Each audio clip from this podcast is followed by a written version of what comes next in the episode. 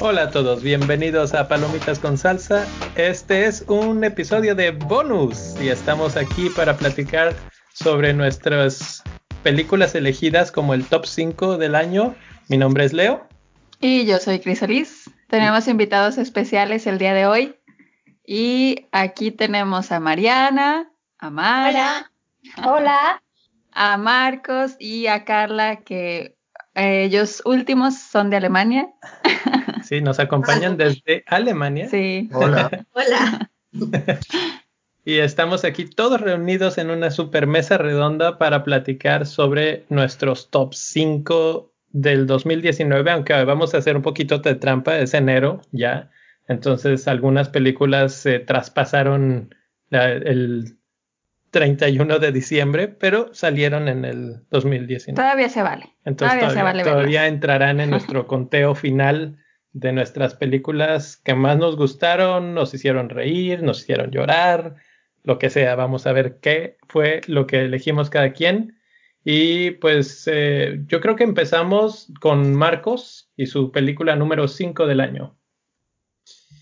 Bueno, entonces empiezo yo. Mi película número 5 es Once Upon a Time in Hollywood. Y en general me pareció una película, para ser sincero, de las peorcitas que ha sacado Tarantino, sinceramente. Pero con muy, muy buenas actuaciones. O sea, creo que no se podía esperar menos de Leonardo DiCaprio y de Brad Pitt. O sea, creo que un 10 en eso y, bueno, y también se sabe que Tarantino tiene siempre guiones como muy, no sé, como que, que entran mucho en conflicto los, lo- los personajes. Entonces creo que le doy el quinto lugar principalmente por las actuaciones. Fuera de eso, el guion y... O sea, el guion no se me hizo lo mejor de Tarantino, se me hizo interesante, pero, pero los cambios de historia al final de la película, a lo mejor por eso es que lo, que, que es una buena película, pero principalmente me dejan las actuaciones de esta película. Muy bien, pues esa es la número 5 de Marcos. ¿Alguien más quiere comentar algo sobre Once Upon a Time? O si la tienen más abajo en su lista, mejor se esperan. O más arriba. Yo la tengo más abajo. Yo la tengo en el lugar número 9. bueno, no más abajo me refería como en orden a- este, Del 1 al 5. del 1 al 5. Sí. No, ya no cuenta. Sí. El 9 ya no. Si ya no el 9 vamos está muy abajo ya. Si ya no la vamos a volver a mencionar, yo nada más este comentaría, me acuerdo mucho del episodio cómo Chris cambió su, su cara, su gesto cuando lo estábamos viendo y llegamos a la parte final y así, de, ¡ah! Sí, a mí, yo eh, esa también la tengo yo creo que más enterrada del número 10, porque sí son buenas actuaciones, pero como que a mi parecer la película fue como muy lenta, muy, sí, así como que le faltó punch. Al final, obviamente, sí es lo que para mí fueron cuando subieron las estrellitas por el final, que me despertó y que sí me quedé así de, oh, todas esas escenas sangrientas, entonces pero fuera de eso para mí no, o sea, no, no figuró este año. A mí, por ejemplo, tampoco me gustó porque primero hasta el final es lo que sale de Tarantino. Finalmente Tarantino es sangre. Exacto. Y. es al final cuando, cuando se convierte en Tarantino la película. Y la segunda, y, la, y- la- por lo que no me gustó tampoco es que la trama es, es sosa, si me explicó, aunque haya pasado, aunque haya existido, me parece que la película se queda muy, muy Tibia. eh, tibia y muy plana, muy plana, no, no me parece que tuviera este ningún, ningún atractivo la, la, la historia, ¿sí me explico? Eh, ahora, si tú me preguntas, me parece que Brad Pitt sí está bien en el Oscar. Sí, yo, yo concuerdo igual. Una película con buenas actuaciones, una historia muy X y hasta ahí.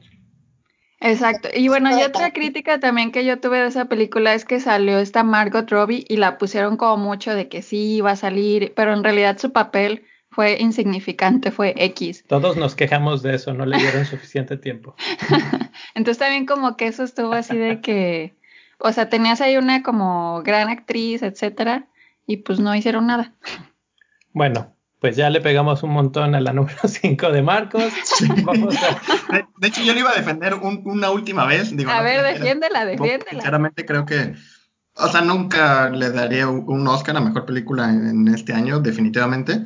Pero ciertamente si no es igual a las otras películas de, Tarantino, creo que eso fue o sea, lo que me gustó y lo que me disgustó. Me gustó que no fuera tan violenta. El final sí es muy violento pero en general no es una película basada en violencia como muchas otras películas de Tarantino, lo cual creo que es un buen cambio positivamente.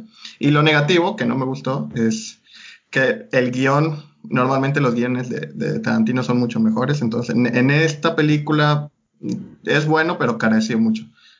Pero ¿por qué la defiendo? Creo que igual por lo mismo que, comenté en el inicio, creo que las actuaciones de los dos son muy buenas y creo que por eso merecería el quinto lugar. Solo por eso. Ya, ya nada más para cerrar, me dio mucha risa que le dieron el Globo de Oro del como mejor película de comedia. Y yo no le vi la comedia por ningún lado, pero bueno, así, así son las ceremonias de premiación. A mí sí me dieron risa a varias partes, pero. Sí, sí, creo que sí la consideras una comedia.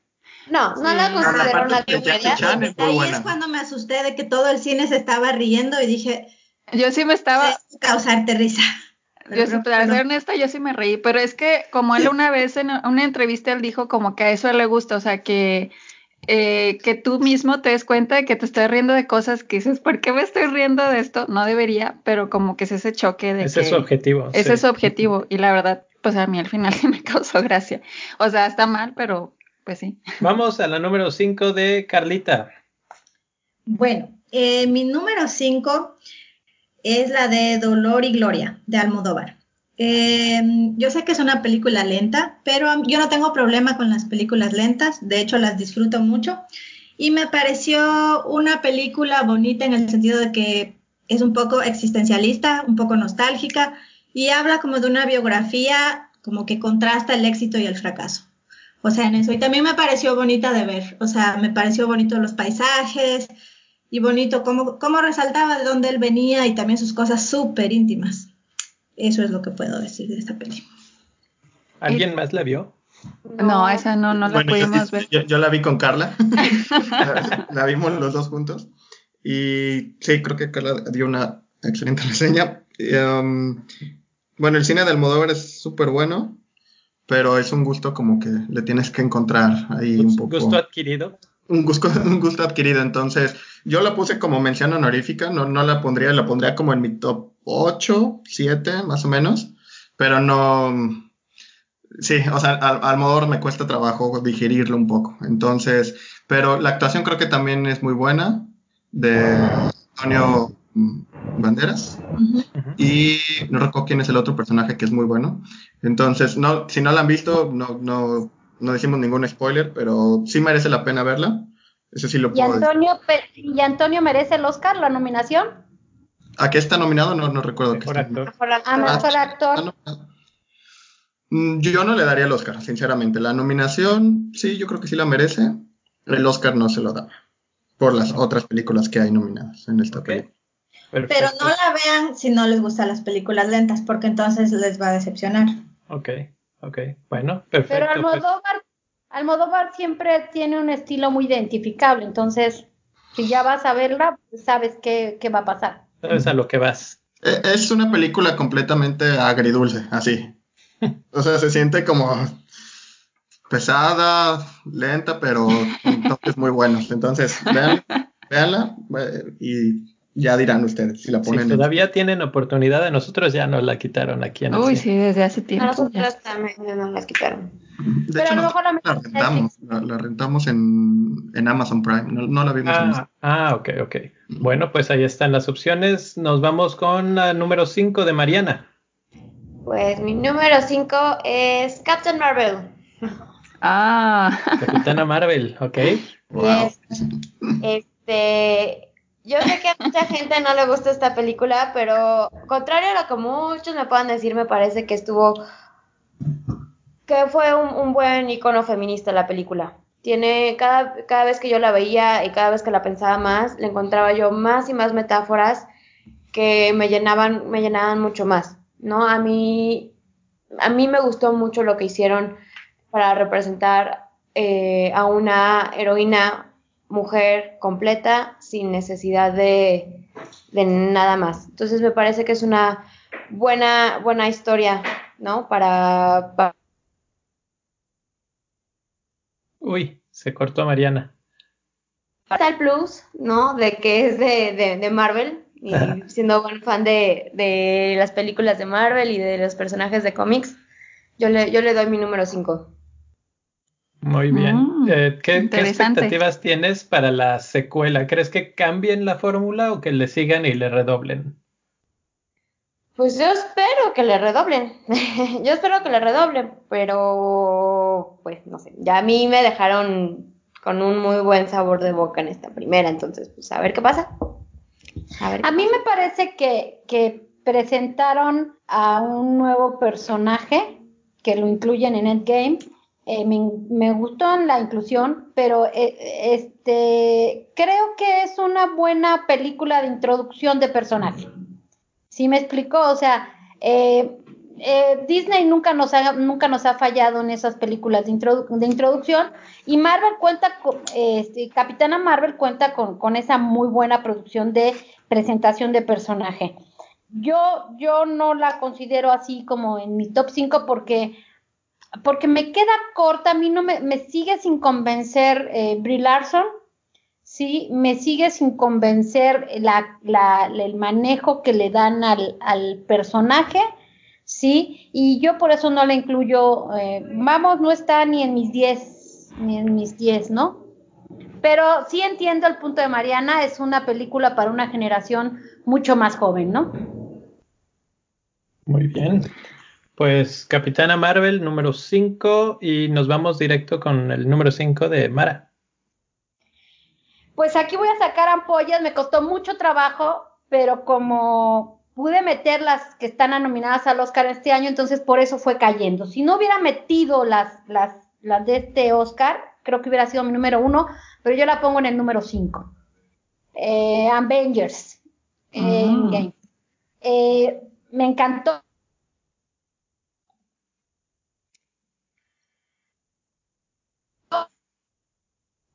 El redondeo de todas las historias, me encantó que me hicieron reír, que me hicieron gritar, que me hicieron llorar, que, que me, me, trajeron tres horas y no pude respirar en tres horas más que a cachitos. A mí me gustó mucho Avengers, es una película que ya, ya me sé los diálogos porque la veo y la veo y la veo y no me canso de verla. Y este, y yo la pongo en el top 5 solamente porque entiendo el, que el género en un momento dado, eh, a lo mejor pierde contra las demás.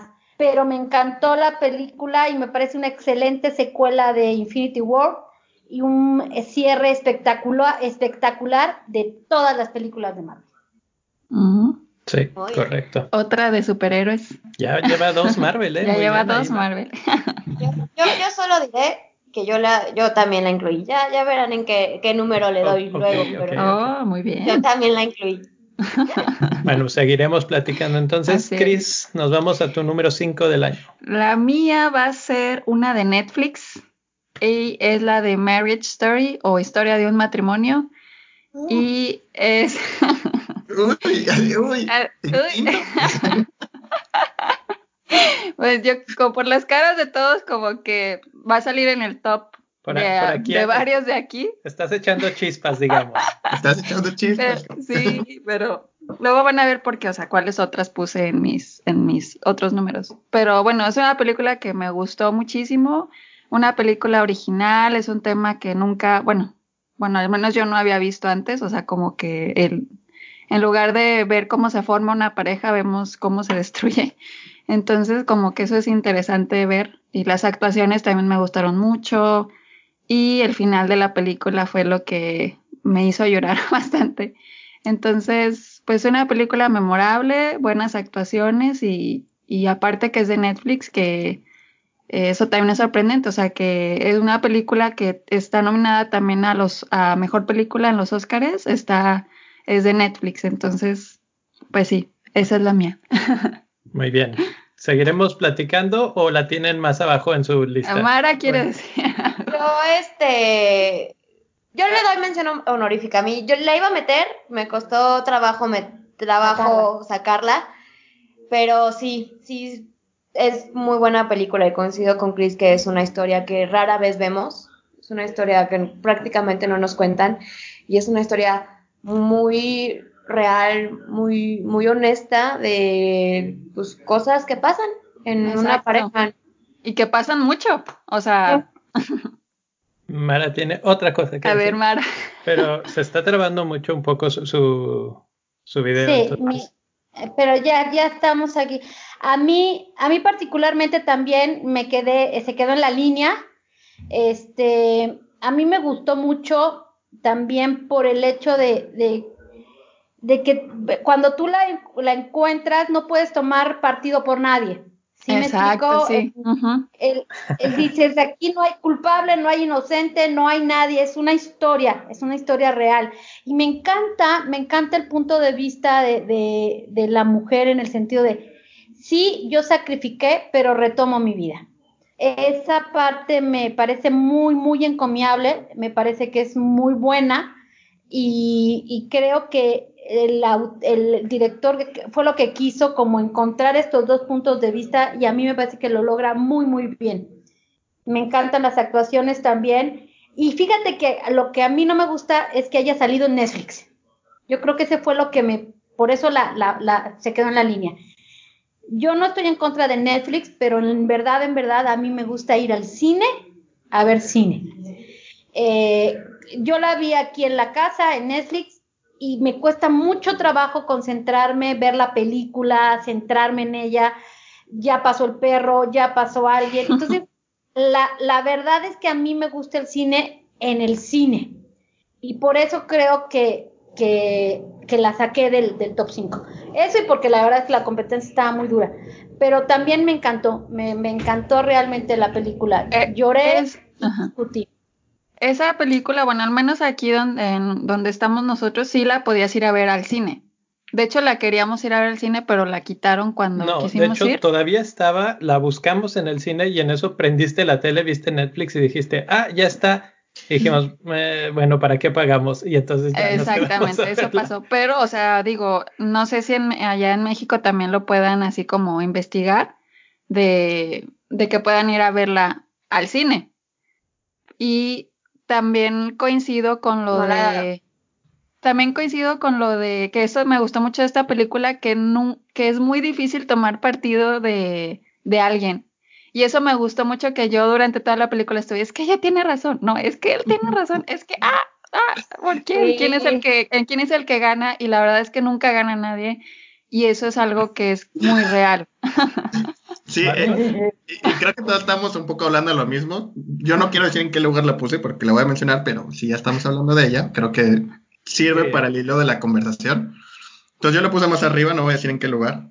Pero algo que me gustó mucho de esta película es justamente esa, esa contradicción entre las dos partes, pero te hace sentir muchas emociones. O sea, a mí me hizo sentir como a veces enojo por parte de uno, parte del otro, luego como que los entiendes a los dos y luego te pones triste también por los dos. Entonces es una, una película llena de emociones y a mí eso me encanta, una película que, que, te, que te haga sentir algo a ti personalmente. Para mí habla de una muy buena película y algo que me encantó que, que sucedió con, con, Carla y conmigo es que llegó un momento en que tuvimos que ponerle pausa a la película, como a la mitad.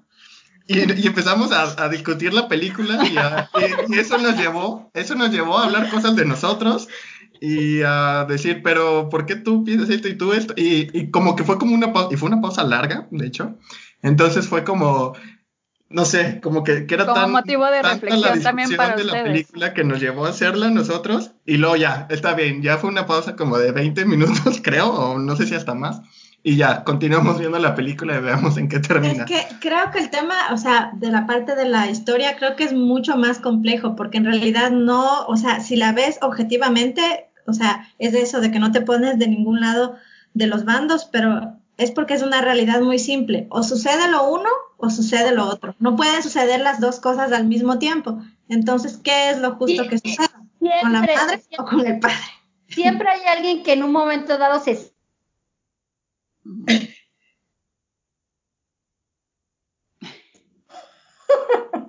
No, La Ya perdimos. Ah, no, ya regresó, ya Ya regresó. regresaron. se sacrifica entre comillas. La, la discusión con Miguel, con Miguel fue terrible. O sea, fue una cosa eh, que al final creo que ya hasta nos dejó de hablar porque Mariana y yo teníamos una postura que Miguel no compartió nunca y este y bueno, eso es parte de la de la de lo padre de la película, ¿no? Que, que te que te, te, te sitúa en una postura con, con, con, con lo que te identificas más. A mí me gustó también. Pues está muy bien. Está en el 5 de Chris. En, ah, por ahí está de Miguel. Yo ya no menciono nada porque la verdad es que han dicho muchas cosas, pero también la voy a mencionar más arriba en mi lista. ¿Cuál Entonces, es la tuya, Leo? La ¿Qué? número 5. entonces vamos a mi número 5, que es Joker, la de Joaquín Phoenix.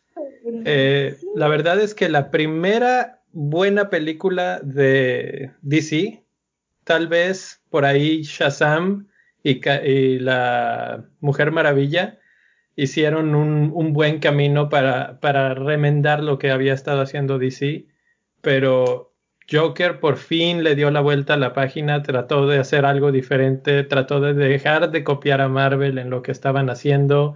Eh, incluso esto pues no está planeado para ser una, una franquicia o una secuela, etcétera, etcétera. Dudo que termine siendo así. Yo creo que le van a sacar más jugo, sobre todo por el éxito que está teniendo en taquilla y en premiaciones y en todo. Pero, pero muy, muy bien realizada, te deja pensando. No es mi Joker favorito, tengo problemas con la película de todas formas, pero creo que ha sido muy buen trabajo y le, le doy como la palomita precisamente por lo que representa para el lado de DC y pues todos los personajes que podríamos ver representados en este tipo más artístico y no tan no tan caricaturesco de los de los superhéroes y de los villanos. yo diré que la puse en un lugar más alto. Entonces, luego la retomamos si quieres. Ok, sí, sí. las Bueno, yo voy a decir que yo no la puse en el mío, no está la, en el top 5. Y, o sea, es una película, sí me gustó mucho el te, o sea, la mm, representación de este nuevo Joker, pero eh, para mi gusto, muy oscura, muy, sí, o sea, como que esos temas como que a mí no me gustan. Y por eso, o sea, es como muy personal, o sea, Sí. por eso es que no, no la puse. Batman, Joker siempre han sido Sí. oscuros, entonces es entendible y todo. A Pero mí, parte grotesca para mí un Sí, poquito. exactamente, te- como grotesca, así como que, ay, no, no quiero ver eso. O sea, como que no es una película que volvería a poner para disfrutar, o sea, es como que, Es que No, es no para disfrutar. no, no es una película que se pero uno, uno va al cine a disfrutar, a ver películas que quiere ver. Es, es que, es que yo, yo tengo que decir que también la puse más arriba. Yo sí la tengo en mi top 5, pero no es una película para que salgas Feliz. feliz. o- Es una película para que salgas asqueado. Lo Sí. cual hace que, Que de que hecho que su cometido. Tú Sí. sales y dices, qué inmundicia, ¿no? Sí. Y este, y entonces, ¿qué sucede? Pues el director lo logra perfectamente bien. Así ¿no? es. Eh, Creo que por eso es su valía. Del Joker y ya en particular de Joaquín Phoenix, que creo que va a ganar el Oscar a Mejor Actor. También Eh, creo que se lleva. Lo único que me molesta es su actitud de él, del, del actor, ya después al recibir los premios, cuando recibió el Globo de Oro, que se lo dan en la mano y lo deja en el suelo a los dos segundos, como que eso no me gustó. Eh, pero el otro día, en otra premiación que ahorita estoy, eh, no, no recuerdo cuál fue, dijo una, una frase que me quedó muy grabada y que me gustó mucho. Eh, se dedicó a reconocer a todos y cada uno de los contrincantes contra los que estaba compitiendo y al final dijo, estoy aquí porque estoy parado en los hombros de uno de mis actores favoritos, que es Heath Ledger. Y eso así como que dije, ok, muy bien. Y entonces Pero volvió... el, el tío, el tío está loco, ¿eh? Dicen que tiene Sí. un proceso de esquizofrenia el actor. Sí, está me- Se le está ve, medio se le nota, así pero- como que, Pero ahí con esa volvió un poco a mi gracia. Entonces, este, sí creo que va a ganar el Oscar. Lo hace muy bien y creo que la competencia, aunque es buena, ninguno es tan, tan, tan destacado como él y por eso se lo va a llevar. Sí. Yo la tengo, yo, la tengo en un lugar más alto también. mucho más alto, de hecho. Pero bueno, también me reservo mi comentario para cuando Pues ya llegue. vamos para ok, el 4. bueno, entonces pues vamos a la siguiente ronda. Entonces esas fueron las cinco eh, de cada uno. Vamos a la cuatro de Marcos. Empiezo yo en la 4. Hijo, creo que me van a asesinar por ponerla en este lugar, esta película. Pero mi lugar número 4 es 1917. ¿Está bien? No, porque tal vez yo pienso que. Cuatro, yo- cuatro, muy ah, bien. ok, bueno, entonces lo bueno es que estoy, que estoy con alguien más. Sí, Pero que muchas muchos iban a diferencias, estar en ¿eh? lugar. Muy bien, muy bonito. Pero yo la pongo en el cuarto lugar. Pero bueno, es que creo que los primeros cuatro lugares fácilmente podrían ser un empate, sinceramente, para mí.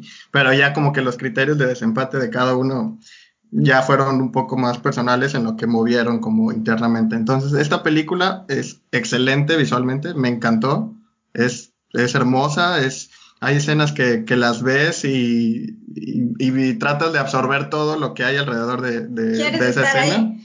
No, no quiero estar ahí porque Bueno. también es, es- hay, es- hay partes que son horribles.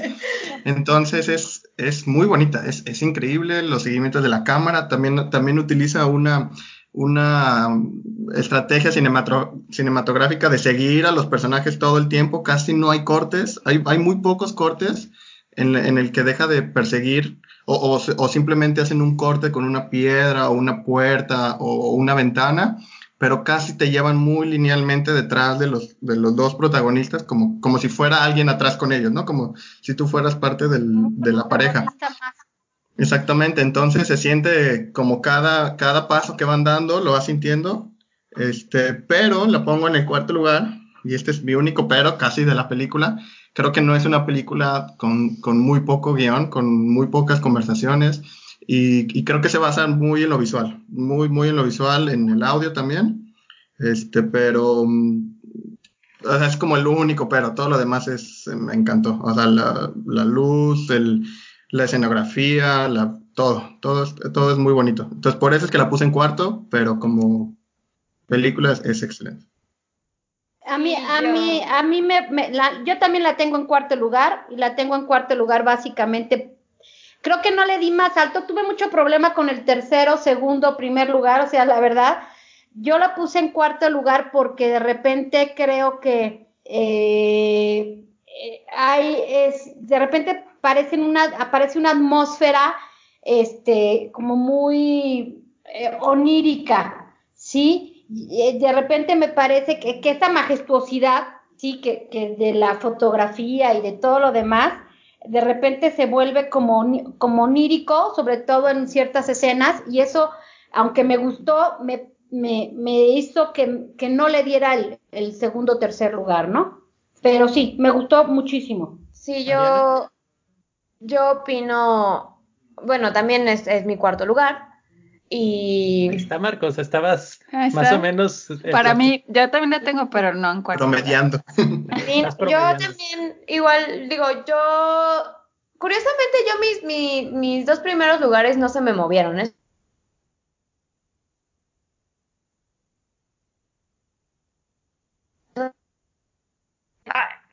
no. Ya regresó, ya regresó. Ya regresé. Ah, no, me- sí te cuesta trabajo decidir, ¿no? Hay muy buenas películas, pero estaba yo leyendo un artículo justamente de que la historia, ¿no? Eh, se basa en lo que el abuelo del director, este, eh, Sam Mendes, vivió, porque él, él era, él fue soldado, fue cabo en la Primera Guerra Mundial, ¿no? Correcto.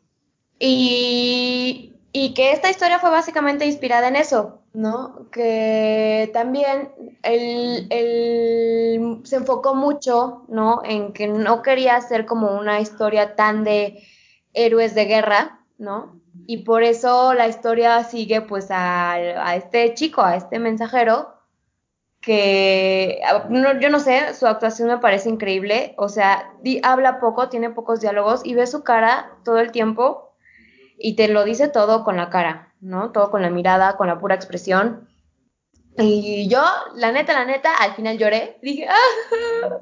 Uy, Chris, cuando en, eh, bueno, no quiero hacer spoilers, pero hay una escena en la que él encuentra gente en la que, que están cantando. Esa escena, Chris está así de que ¡ah! le encantó. Sí, fue mi escena favorita. O sea, yo si quieren les digo ya en qué lugar la puse. Ah, Este, no, no es cierto. Eh, Pero no, a mí así me gustó bastante. Y concuerdo con todo lo que han dicho. voy a aprovechar este momento para hacer un comercial. El episodio de Palomitas con Salsa 1917 salió hoy en la mañana, lo grabamos el otro día, pero hoy, hoy salió. Entonces, si quieren saber más detalles y eh, las opiniones a fondo de Chris y mía, pues ahí está el episodio ya publicado. Podemos eh, platicar luego en redes sociales un poco más al respecto y pues yo también lo único que tendría que decir es que también la tengo en la lista y no es mi número 4. Entonces nos vamos a la número 4 de Carlita. Eh, sí, gracias. La mía es la de Once Upon a Time. No se les Ah. Bueno, les voy a decir la razón. Para mí, esta película fue una de esas películas que no se sabe qué está pasando un poco, pero como que va, va, va, y como que, o sea, de manera no tan directa te va dando como un mensaje, entonces como que va estimulando tu ideología, tú ya comienzas a pensar sobre la injusticia, la desigualdad, y luego de pronto llega una cosa, o sea, ya pasa algo que es súper fuerte, y eso fue lo que a mí me parece interesante, digamos. Aparte, cómo fue retratada estas dos realidades, esa fue la número cuatro, la de Once Upon a Time. Muy bien. Muy Eh, bien. Eh, sí, entonces, ¿cómo, ¿cómo se retratan las realidades opuestas? Que es algo que siempre me gusta en las películas. O sea, que también en otra de las películas que tengo, pues disfruté mucho. O, o bueno, me llegó más bien. Y por eso esta para mí es la cuatro, pues de las que he visto. Muy bien. El otro día yo estaba platicando con un amigo estadounidense eh, aquí y platicábamos de esta película y él me decía que le había gustado mucho y yo lo que le decía es que tal vez a la- al público estadounidense le llega un poco más o, como que se sienten más identificados porque es la historia de Sharon Tate y es la historia de Manson, etcétera y son gente con la que ellos entre comillas crecieron, saben quiénes son, es como si no sé eh, en México nos hicieran una película que hablara de Chespirito o alguna cosa así, que son gente que conoces, que creciste con ellos, que, que sabes que, que representan en la vida de- del, en general. Yo no tenía ni idea quién era Sharon Tate, no tenía ni idea de los Manson, entonces eh, tal vez podría haber sabido un poco más, pero eso cambia un poco la percepción de la película cuando sabes un poco más que cuando no sabes nada. Sí, bueno, a mí me lo contó Marcos, de hecho, justamente cuando estábamos ahí ya por ver la película y cuando me dijo, esto sucedió, y yo, ¿qué? Sí. Y tú dices, claro, o sea, son, es el retrato de unas realidades súper fuertes. Eh, Yo conozco la historia, pero de hecho no la conozco por, por el lado de Sharon Tate, que a, a pesar de que esta se, se refleja un poco más la historia, pero sino por la historia de Roman Polanski, que es el que era el esposo de, de Sharon Tate en, esa, en ese entonces. Y mm, todavía recuerdo mi, mi época de universidad, porque y yo la conozco porque en ese tiempo, en, mis- en las clases de cine que llevaba, me daban, a mí me tocó presentar a ese director, a Roman Polanski. Entonces, por eso es que ya toda la tragedia que él vive, todo eso, es una vida Exacto. Difícil la que ha llevado. Entonces, por eso es que conozco, pero. Y a lo mejor también influye un poco en que la haya puesto en la lista. Pero sí, creo, concuerdo que no es una historia muy conocida fuera de, de Estados Unidos. Creo, creo que eso es el, el punto clave. O sea, cuando tú ya la conoces y sabes el desenlace, o sea, sabes, la mataron y de repente eh, Tarantino hace algo diferente, este, como que eso te hace un shock en tu mente, así que, ah, caray, ya nos fuimos por otro lado que no me esperaba y Sí. eso es interesante para el espectador. Cuando no sabes, pues nosotros no, no sabíamos qué esperar y salimos y dijimos, ah, ok, y luego vimos la historia y pues ahí está. Eh, ¿Quién? Vamos a la número Ujú. 4 de Chris. Ahora toca la mía. Pues yo tengo una que eh, se llama La Noche de las Nerds, o en inglés que la pusieron se llama Booksmart. No sé si la, la llegaron a ver, pero esta me gusta mucho porque es una historia, también se me hizo una historia original, divertida, entretenida, que es también eh, con actores que son así como nuevos, se podría decir. Entonces como que me gusta eso de la inclusión de nuevos actores, en este caso actrices. Y Y, directores. y, ajá, y, y la directora también eh, ella es actriz, pero era, era su primera vez debutando como directora y la verdad creo que lo hizo súper bien. La música está muy bonita eh, y te deja con una reflexión que eso también yo aprecio mucho en las películas cuando termino de verla y me quedo pensando y analizando y divagando. Son yo las películas que más me gusta ver. Entonces, por eso yo le doy el número 4 a Booksmart. Booksmart. Uh, yo, Booksmart, no entró, estuvo cerca, pero no entró en mi top 5, pero también la tengo entre mis menciones honoríficas. Una de las películas que no son tan artísticas o tan de esas que compiten por Oscars, etcétera, pero que le doy el gran beneficio porque uno trata de ser diferente, trata de ser eh, inteligente y todo lo que acabas de mencionar tú. Entonces, pues me, me gustó a mí también mucho, está en mis menciones honoríficas. Es un tema muy actual, o sea, lo, de lo que habla son temas como contemporáneos, actuales, y eso también se siente como una película muy fresca. Entonces, eso me gusta mucho. Aquí no la vimos. Sí, no, acá no. Miguel la vio, pero nosotras no pues se la recomiendo. está como para verla en, Netflix o en alguna otra plataforma de video. Está entretenida, divertida. Miguel. ¿Podría comentar algo acerca de Booksmart? Nada más, este. No sé si se acuerdan de Super Bad, la película de. con Michael Cera y. y Jonah Hill. Igual que en ese entonces eran, eran actores muy jóvenes y desconocidos. A mí me pareció justamente que Booksmart es. Pues intenta hacer lo mismo que, que, Super Cool, en, cierto sentido. Nada más que ahora transferido en lugar de la vista de los hombres de, preparatorianos a, a, las chicas de la preparatoria. Sí. Me parece. Me parece que ambas películas son muy buenas, pero. Pero sí, me parece que a mi gusto copia mucho lo, que es eh, Superbad. Ok. un poco desde la perspectiva femenina y desde un, ángulo un poco más modernizado, digamos, pero sí. Pues bueno, pues esas son el número 4 de Chris. Vamos al mío. ¿Cuál es el tuyo, Leo? Y esta estoy casi seguro que nadie la va a tener en su top 5, van a ver. La mía es eh, Knives Out o entre cuchillos. Mm, ah, no, entre navajas, ¿no? Entre navajas. No ha llegado aquí. Ah, ¿no ha llegado? Ok. Eh, para mí, esta película la, la, la, tenía que poner en mi top 5 y fue peleado entre el Joker y entre navajas. Pero lo que dijo Chris es muy cierto hace rato. Yo voy al cine muchas veces más a divertirme que a sufrir. Entonces, este, por eso subió un escalón más que Joker. Y la verdad es que a mí me gustó mucho porque me gusta mucho ese género, me gusta mucho el género de misterio, de, de descubrir quién fue el asesino y del investigador privado, etcétera, etcétera. Eh, las actuaciones fueron muy buenas, el tema fue muy bueno, hay, una crítica social interesante que no está en tu cara como que, como que la van metiendo así, como que entrailando entre lo que está pasando y en general es muy divertida y muy inteligente, está muy bien manejada la historia, cambia un poco las reglas del juego, de cómo son estas, estas películas de misterio.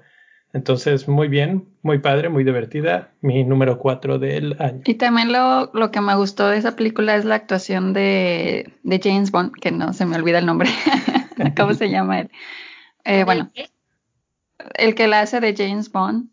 Daniel Craig, ¿no? Ajá, eh, su actuación es muy buena y es chistosa, o sea, es, es como, es un lado que, nuevo, no se le conoce que no se le conoce mucho y la verdad que lo hace excelentemente bien. Yo lo que le comentaba a Chris es que yo sentía que él se divirtió muchísimo haciendo la película, o sea, se le veía divertido haciendo su papel. Eh, no sé, es tan buena que después de que terminaron, eh, el mismo director en entrevistas ha dicho que estuvieron muy tentados a poner eh, Benoit Blanc regresará y no lo pusieron porque no quisieron salar la película, digamos. Pero, Pero espero que sí regrese. No, de hecho, yo ya he visto en entrevistas posteriores de la, salida de la película que él ya dijo que ya se está planeando una nueva película con aventuras de Benoit Blanc. Entonces, eh, pues vamos a seguir viendo este tipo de historias probablemente. Eh, Ryan Johnson se está convirtiendo en uno de mis directores favoritos y pues lo está haciendo muy bien hasta ahorita. Entonces, este, pues espero con ansias la, la siguiente de, de esta saga de películas. Bueno, Marcos, ¿quiere decir algo? Yo hago un comentario. Sí, yo no la puse en mi top 5, como, como dice Leo, pero sí concuerdo con que es una buena película, un una buena dirección. Y también es una de esas películas, como muchas que son de, ese estilo de detectives, que, que, está llena de giros, ¿no? Todo, todo el tiempo. Entonces es como, nunca sabes qué va a suceder al final, luego lo que crees que va a suceder al final sucede eh, a la mitad o casi al inicio de la película, entonces es, es muy interesante cómo está narrada, digamos, la, la historia. Em, y ya, creo que me gustó por ese sentido y se me, hizo, se me, hizo, muy buena película, muy buena película para ir a ver al cine, sin ponerla en mi, en mi top 5. Perfecto, pues estamos ya en el top para 3. entrar al top 3 del año y vamos a empezar precisamente con Marcos. Hijo, mi top 3 es una película que creo que podríamos hablar más de una hora de ella, o así, porque es una película llena, llena, llena de cosas, de demasiada simbología, demasiados... Eh, bueno, ya no lo voy a alargar. Es la de Parasite Ah. Lo sabía, lo sabía. Parasite mucha simbología, parásito. Es muy buena película y, y, lo repito otra vez, mi top 4 es casi que un empate, pero por muy pequeñas cosas es que las muevo en, en esos cuatro lugares. Pero Parasite se me hizo buenísima la película. O sea, sinceramente salimos, la discutimos y la volvimos a discutir y, y le dábamos vueltas. Y, y, me encantó el director, yo no lo conocía, sinceramente yo nunca, ah, yo no lo había escuchado antes, pero después de que ya me puse a investigar un poco después, eh, tiene otras películas y, y, creo que son buenas. Entonces me encantó la película fuera de la historia que tiene de, demasiado que hablar de, de, clases sociales, de familia, de, muchísimos temas, inclusive hay una, un, un artículo que leí que hasta el cambio climático entra en uno de esos temas, ¿no? Que es cuando cae ese diluvio y cómo afecta a los pobres y cómo a los ricos no los afecta. Entonces, pueden entrar una inmensidad de temas en la película que, que él toca y, y, demasiadas analogías. Entonces, eh, creo que otras personas la van a tener naturalmente en su top 5, pero ese es mi, mi número 3. Pero más arriba. Pues, más arriba, en el mismo lugar. Pues no, pero yo también la puse en el 3. Mariana la puso en el 3. Yo pensé que la ibas a poner en uno, no sé por qué. Estoy escribiendo la lista de cada quien y en lugar de escribir Parasite, escribí Pariana. No, pues ahí también coincidí, yo también la, también colándome en el orden de, de los que hablamos, también mi, mi top 3 es Parasite. Y como dice Marcos, es una película que, que es muy...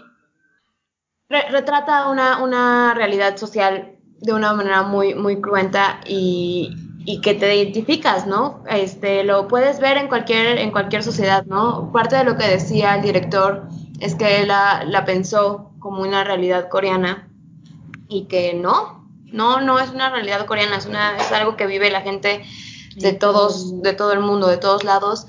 Y, y, y tú la ves la película y, y, ves este la fotografía y las tomas y, y, como dice Marcos todo el simbolismo que tiene que tiene todo lo que hacen que, que te vas dando cuenta que hasta el nombre es perfecto no de, de cómo, cómo los personajes son unos parásitos cómo este, la sociedad los vuelve parásitos. La sociedad los vuelve parásitos y cómo no, no van a poder dejar de serlo aunque quieran, ¿no? O sea, y es algo muy fuerte y es algo también terriblemente real, terriblemente real. Digo, yo no la tengo en el, en el, en el número 4 o en el, digo, en el número 3. Sí, este, la tengo, la tengo eh, también pero una de las cosas que más me impresionó de la película es justamente de lo que te provoca, ¿no? Hace un rato hablábamos de que el guasón como que te asqueaba, ¿no? Pues esta película logra También. lo mismo, ¿no? De esta hecho. película al principio te enojas con estos personajes, con la familia, el papá te, te, a mí el papá me producía asco, igual, o sea, yo no lo, yo no lo olía, pero, pero me producía es, esta, esta repulsión y, y, y, yo veía eh, cómo estos personajes están tan bien caracterizados que te, que te están provocando un shock, te están golpeando, pero no te están golpeando por ellos mismos, sino te están golpeando por la realidad que ellos viven. Y aunque a mí no me divirtió nada, por ahí he leído que es como comedia y este tipo de cosas así, este, a mí me parece que lo que más me agrada de la película es este círculo sin fin, ¿no? De la casa y el parásito. Siempre hay un parásito en esa casa, ¿no? Eh, este círculo sin fin de, de, la pobreza y el sueño, de, la pobreza de las personas y del sueño de querer ser mejores, pero que no lo van a lograr de ahí que podemos irnos a Estados Unidos y el sueño americano y el sueño inglés, este tipo de cosas, ¿no? Una realidad coreana que se refleja en cualquier parte del, mundo. Y hay algo también que me llamó muchísimo, muchísimo la atención, ¿no? La característica de todos los personajes que parecen diferentes, pero que son iguales. El papá parece, el papá rico parece diferente, pero es igual de, de déspota e igual de, ¿cómo se dice? Sí, o sea, o sea, parecen, o sea, los ricos son unos tarados, ¿sí me explico? Tienen sus rémoras pegadas y, no se, dan, cuenta. y son influenciables, o sea, este, este, creo que lo que más me gusta de la película es justamente la caracterización, lo que logra, el sentimiento que te produce, el sentimiento de asco, de rechazo, de, de incluso de empatía, porque al final también te vuelves como empático. Entonces, creo que todo eso me provoca para que yo la haya puesto en otro lugar, pero, pero a mí me gustó mucho la película. Chris quería decir algo, creo. Ah, no, estoy haciendo mis notas. Chris aquí anotando las opiniones de todos. No, pero la que sigue entonces. Este, Bueno, si quieren, platicamos más adelante cuando vuelva a aparecer en la lista Vamos al número 3 eh, de Carlita. Muy bien, mi película número 3 es una que ya fue mencionada y se llama 1917. Ah. Bueno, aparte de todas las cosas que dijeron, eh, pues yo creo que es una película muy bella, o sea, es lo que dijo Marcos para mí, o sea, si fuera un concurso de películas de, que te la puedes pasar viendo, o sea, dos horas de total disfrute visual, creo que esa sería la ganadora y creo que por eso me gustó más que la cuarta y la quinta. Y además por la actuación, como decía Mariana, creo que fue muy conmovedora la actuación de, de los ambos chicos y, eso pues obviamente que te hace emocionar mucho. Sí, sí, sí, definitivamente. ahorita que mencionas a los dos, eh, dato curioso, uno de ellos salió en Game of Thrones. el gordito. El gordito. El gordito, ajá, el que se, el, gordito. El gordito, el que ah.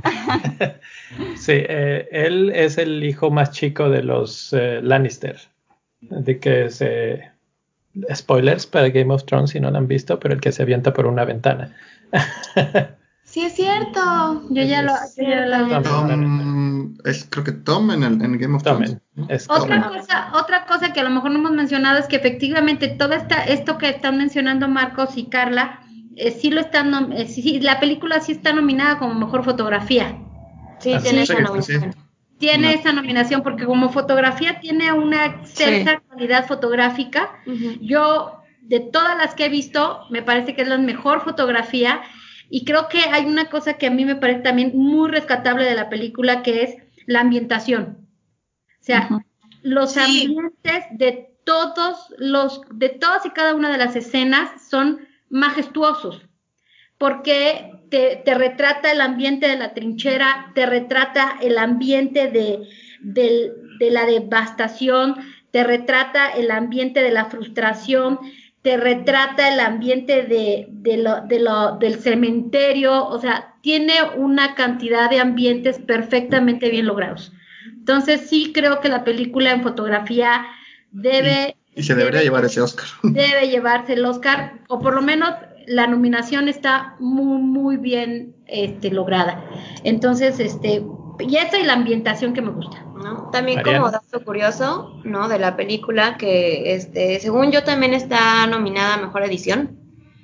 este, estaba igual leyendo que, que el director quería hacer una toma este, que pareciera que la, la, película fuera, estaba hecha en una sola toma. No está hecha en una sola toma, pero son tomas muy largas y muy constantes, ¿no? Cuando y, van por las trincheras. Sí, cuando van por las trincheras, cuando se están arrastrando por la, por este, la tierra de nadie. Y lo que él decía es que él, él, él quiso, ¿no? Este formato muy complicado de hacer para un, un, un director porque él cuando escuchaba las historias de su abuelo, no, el abuelo no le contaba cosas heroicas, sino le contaba que era que fue caos, ¿no? Que fue fue caótico y que fue terrible, ¿no? Y que él pensó que este formato iba a ser bueno, iba a ser propicio, iba a ser propicio, iba a reflejar, ¿no? Pues un poco este ambiente caótico, ¿no? Si tú ves los movimientos de la cámara, vas siguiendo al cuate como se arrastra por el piso y te lo suben y te abren la toma y, y, entonces me pareció, me parece que es como también un gran acierto de la película, ¿no? Sí, y, y yo también con, con, eso que dices creo que sí es, está mostrando la guerra de una forma más realista que la mayoría de las películas de guerra que tuve de ese, ese, ese como uh -huh. heroico de, oh, la guerra, mi país y no, y ves ahí a dos chicos que le clavan un cuchillo y él tiene miedo a morirse y ves esa desesperación como de un niño asustado. Y pienso que eso debería ser más reflejado así en las películas en la realidad. Así es. Sí, de hecho a mí también por eso me gustó mucho esa película como que es más realista. O sea, no se va así como al, al honor y voy a luchar porque por mi país, porque lo amo. Porque la realidad es que muchos yo creo iban por, forzados, o sea. Y sabían a lo que se metían, ¿no? Exactamente. Pensé que iba a ser así. bien, Muy bien. Entonces, bueno, ¿quién? Pues quién este, sí, seguimos, seguimos. Yo uh -huh. sigo mencionando que ahí está en mi lista, todavía no llegamos. Yo también Entonces, no, todavía no me llegamos. La sigo al guardando, número. vamos a decir. Eh, vamos con el número 3 de Mara. Mi número 3, y fue muy difícil, insisto, 4, 3, 2 eh, este, fueron muy difíciles, pero mi número tres es Jojo Rabbit. Eh, me, me, parece que la película, eh, girando un poco en estas sensaciones de, de, de, en estas sensaciones de, de asco, de, rechazo, de dolor, de, frustración, creo que la película de Jojo Rabbit logra un efecto contrario. Y entonces el tema parece muy similar, pero, te, provoca otras sensaciones, te provoca otros, otros sentimientos. Y a mí me gusta, eh, como decía por ahí Chris, no me gusta ir al cine a sufrir. Y entonces cuando voy a ver una película que, que me puede hacer sufrir, pero que no lo logra y que por el contrario tiene el, el sentimiento de, de belleza, de, de alegría dentro de todo, este, por eso me parece muy bonita, porque logra, a pesar del tema que toca, logra sacarte una sonrisa, logra más de una, más de una logra darte algo bello. Yo, yo quiero decir que para, yo no la metí en el top 5, para mí tiene una mención honorífica. Yo no la metí porque honestamente la acabamos de ver, ¿no? yo en, en mi primer impulso fue como, es la mejor película del año, porque, ¿no? porque está muy bonita y, y, efectivamente, a pesar de que habla de la guerra, todos los personajes son preciosos. Preciosos. Son divinos. Las actuaciones, el papel que juegan, lo que te enseñan, es verdaderamente una joya de película. Es, exacto, creo que es un amor que logran transmitirte a, a, hacia lo que no pareciese tener amor. Creo que eso lo logra muy bien. ¿sí? Lo que pareciese no tener amor lo logran, eso sin contarle que además a mí hay una cosa que me llamó mucho la atención.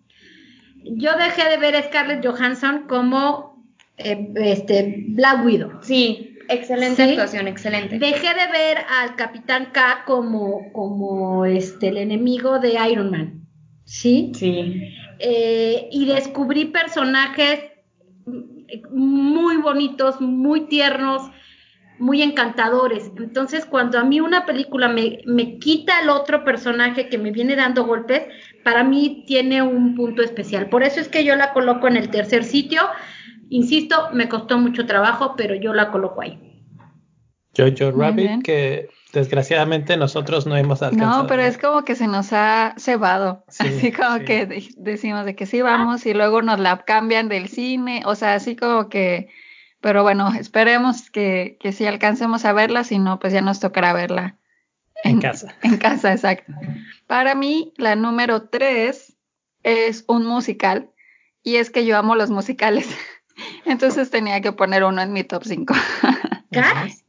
No, no, la de Cats de hecho Ah. ni la vimos. Ya sé se Pero es la de Rocketman, la de Elton John. Ah, ok. ok. Entonces esa película me encantó, me gustó muchísimo. eh, pues obviamente, o sea, tiene todas las pues música de, de este gran artista. Y, pero me gustó mucho la forma en la que está contada la historia y cómo meten la, las canciones, que no es como, por ejemplo, en la de mm, este Rapsodia Bohemia. Ajá, Bohemian Rhapsody, que es así como que van contando la historia como de las canciones. Aquí es, al- o sea, aquí es diferente, es como la historia de Elton John y te van metiendo una canción que queda para el momento que se está viviendo. Entonces eso me gustó mucho. Y eh, pues obviamente conocer la historia de este actor, o sea, todo lo que vivió, con todo lo de las adicciones y cómo se pudo recuperar. Y pues obviamente también toda esta parte de que era rechazado por ser homosexual, que no lo querían, o sea, como que toda esta etapa de sufrimiento, pero bueno, que finalmente lo pudo superar y que eh, pues dejó una gran lección para todos los que lo siguen.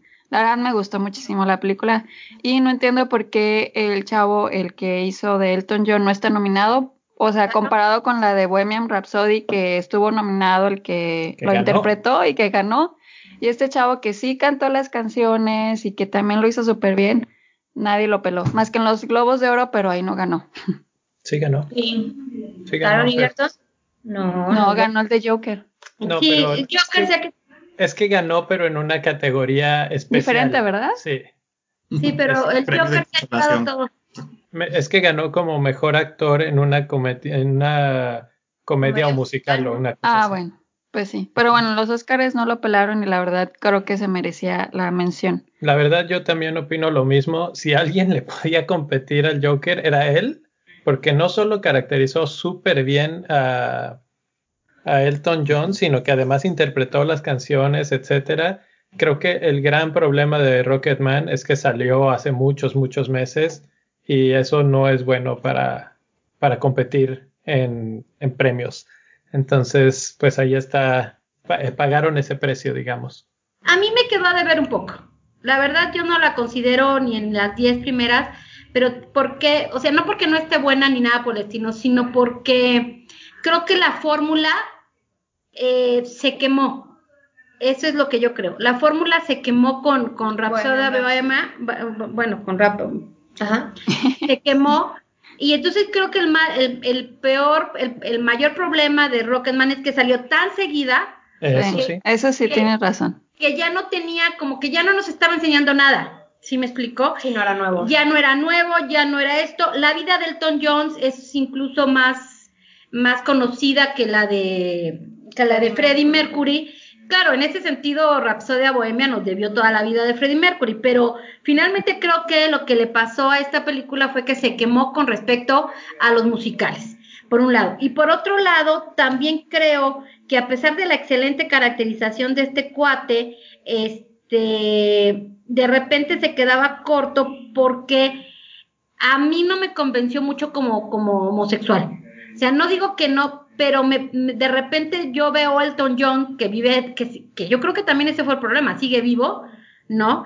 Y, Sí. y, y entonces lo querías comparar con tu Elton John de referencia y ahí es donde a mí me debía. Eso ¿Sí, sí. me explico? Entonces, ¿qué sucede? Con, con Rapsodia Bohemia ya tienes a Freddie Mercury muerto desde hace quién sabe cuánto, entonces ya está como muy idealizado y ya lo puedes maquillar de cualquier forma. En el caso de Rocketman, pues tenías el, el- a Elton John aquí, incluso a Elton John metido en la película porque estuvo ahí este, dirigiendo algunas cosas. Y entonces creo que ese fue el problema de Rocketman. Que, que, que la homosexualidad de este chico no se ve tan clavada como cuando vemos a Elton John. Y que llegó muy cerca de, de Rapsodia Bohemia. Y también, estuvo la de Yesterday y también estuvo la de Judy que acaba de ver Chris hace poquito. y viene, y viene la nueva de ¿cómo, se llama? Vimos ayer. Ah, Aretha Franklin. De Aretha Franklin. Ah, Entonces, esa fórmula, pues si se quemó, ahí viene eh, con pues, todo. Yo te digo algo. A mí, aunque. Sí, para mí, aunque esté quemada, la verdad, yo las voy a seguir viendo porque a mí me gusta mucho, o sea, como que conocer de la vida de, o sea, estas biografías y a través de sus canciones. Y si es más, si es alguien que te gusta, o sea, es como que una gran experiencia ir a ver una película de este tipo.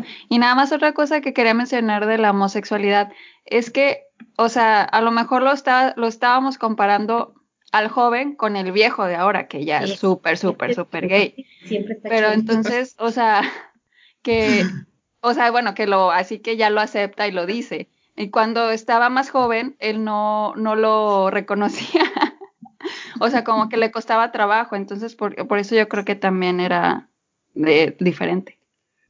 Muy bien. Es entonces Rocketman, el número 3 de Chris.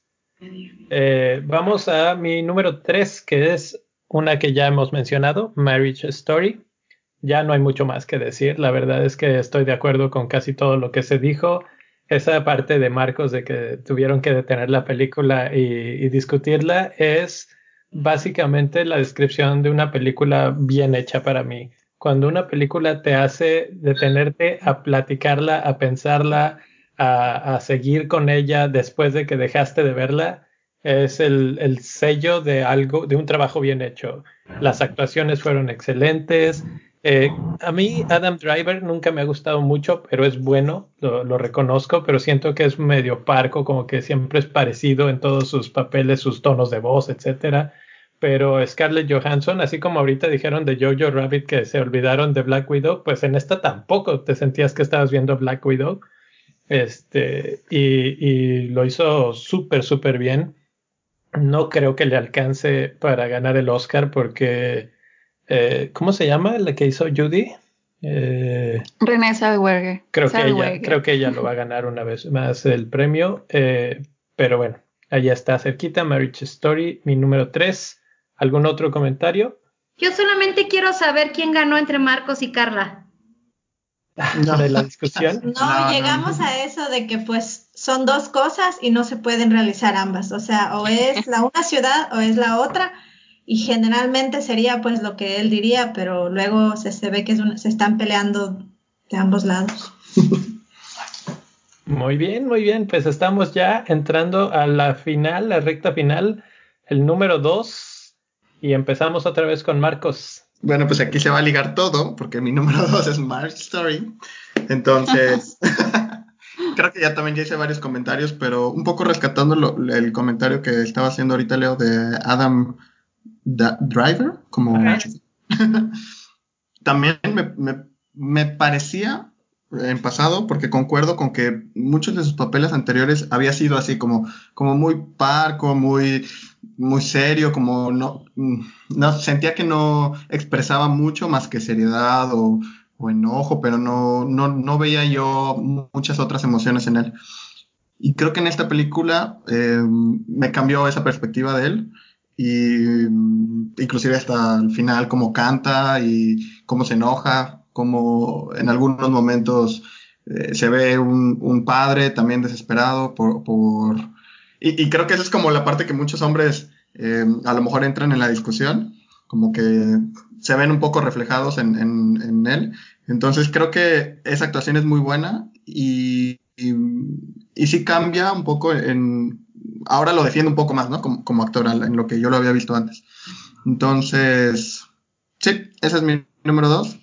Creo que ya, ya la comentamos mucho, pero yo la pongo en, ese lugar. Sinceramente, yo la pongo en ese lugar por encima de, de inclusive 1917, que es muy bonita, y, y por encima de Parasite, por lo que significó, creo, por lo que significó en el tema de, de sentimientos en el momento. Creo que en, el en ese momento despertó muchos sentimientos en, en, Carla y en mí y nos hizo, repito, discutirla, hablarla y solo por eso la, la, pongo en el 2 y ese es el desempate entre, entre las otras dos películas, entre 1907 y Parasite. Em, creo que el guion es muy bueno y, y se demuestran muchos sentimientos en él. Por Para eso mí- la pongo yo en mi número dos.